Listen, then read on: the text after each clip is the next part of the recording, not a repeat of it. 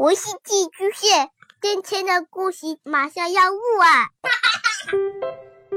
孩子的世界充满了色彩和欢乐，用有温度的声音讲你爱听的故事。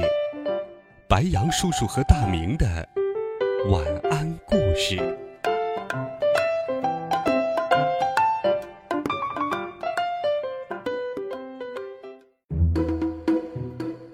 小朋友们、同学们，大家好，欢迎收听白羊叔叔讲故事。今天，白羊叔叔继续给小朋友们讲《西游记》的好听故事，一起来听《美猴王》系列故事第七册《偷吃人参果》下。上一回我们讲到，唐僧师徒四人来到了五庄观。可是因为孙悟空、猪八戒沙和尚、偷吃人参果的事，与道童明月清风起了争执。孙悟空一怒之下，掀翻了人参果树，使了瞌睡虫，让清风明月熟睡过去。然后师徒四人便急匆匆的离开了武庄观。这一天。镇元大仙赶了回来。他听了明月和清风的讲述，也不恼怒，带着两个道童纵起祥光来追三藏。不一会儿，仙童在云端指着下面说：“师傅，那路旁树下坐着的就是唐僧。”大仙说：“嗯，我已经看见了。你两个回去安排绳索。”等我亲自去拿他。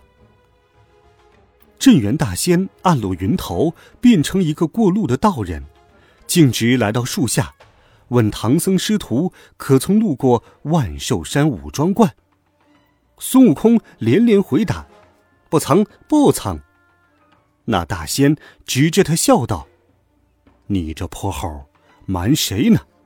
你在我观里打倒我的人参果树，连夜逃到这里还不承认？不要走，趁早还我树来！悟空闻言，心中恼怒，不容分说，举起铁棒劈头就打那大仙。镇元大仙侧身躲过，踏祥云来到空中，悟空也腾云急追上来。悟空没高没低的使着棍子乱打。镇元大仙用玉浮尘左遮右挡，斗了两三回合，使一个袖里乾坤的手段，手在云端把袖袍迎风轻轻一展，唰的将唐僧师徒四人连同白龙马一袖子拢住了。大仙回到武庄观坐下，叫徒弟拿绳子来，众小仙一一伺候。他像掏小木偶一样，把三藏掏了出来，绑在正殿的柱子上，又掏出他三个徒弟，每根柱子上绑了一个，最后把马也掏了出来，拴在亭下，给些草料，行李被扔在了廊下。镇元大仙说：“徒弟，取我皮鞭来，打他一顿，给我的人参果树出气。”众仙急忙取来一条七星鞭，浸在水里。一个力气大的小仙拿了鞭子说：“师傅，先打哪个？”大仙说：“唐三藏为大不尊，先打他吧。”悟空怕师傅受罪，忙说：“先生这话就不对了。偷果子的是我，吃果子的是我，推倒树的也是我，怎么不先打我呢？”打他做什么？镇元大仙笑道：“呵呵，这泼猴倒是刚烈，那就先打他三十鞭吧。”那小仙抡鞭就打，孙悟空见他打腿，忙把两条腿变作熟铁腿。那小仙打完，大仙又吩咐道：“再打唐三藏，他没管教好徒弟，该打。”悟空说：“先生，这话又不对了。偷果子时是我，我师傅不知道啊，是我们兄弟做的勾当。就算他没管教好，也请让我替他挨打吧。”镇元大仙笑道：“好，这泼猴倒也有些小心，那就还打他吧。”小仙又打了三十下。此时天色将晚，大仙说：“明天再打他们吧。”小仙收了鞭，众仙各自回房，吃了晚斋，都去睡了。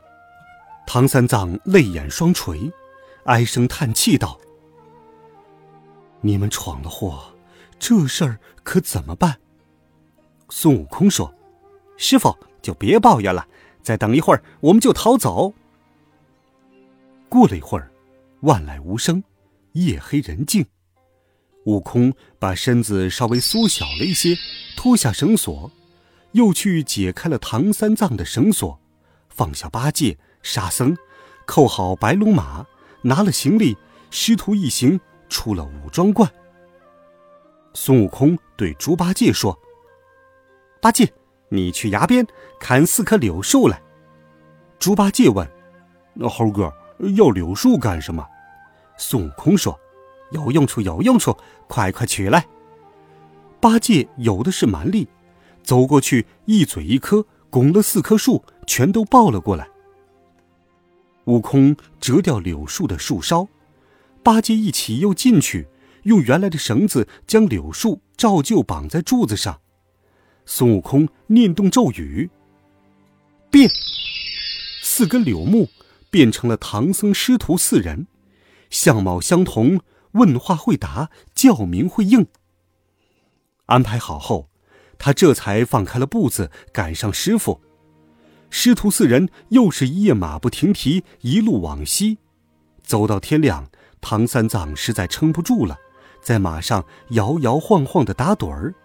孙悟空见了，便让师傅下了马，躲在山坡下避风处歇歇再走。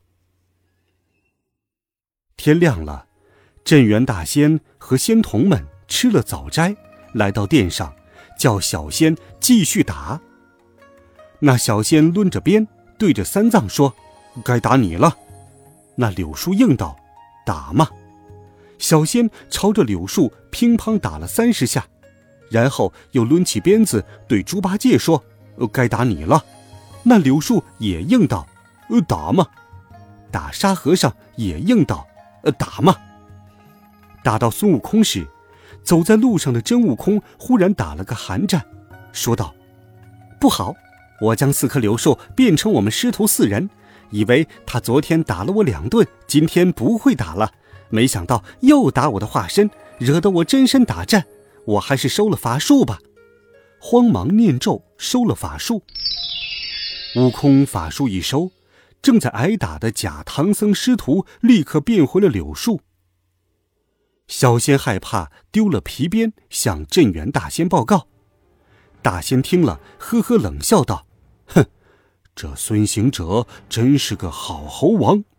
听说他大闹天宫，天罗地网都拿不住他，果然有些道行，不能轻饶他，追回来。”那大仙说：“追。”纵起云头往西一望，只见那群和尚挑包策马，正在赶路。大仙低下云头，叫道：“孙悟空，往哪里走？还我人参果树来！”唐三藏听了，战战兢兢。沙和尚持宝杖，八戒举钉耙，悟空使铁棍，三兄弟一齐上前把镇元大仙团团围住。那大仙只用拂尘招架。不到半个时辰，又将袖袍一展，将唐僧师徒四人一马并行李一袖子拢去，又回到了五庄观。镇元大仙让小仙架起火来，用火来对付孙悟空，可是孙悟空火眼金睛，铜皮铁骨，根本不怕火烧。镇元大仙一把扯住孙悟空，要拉他去西天见佛祖说理。孙悟空笑道：“这有何难？你解了我师傅，我还你一棵果树，如何？”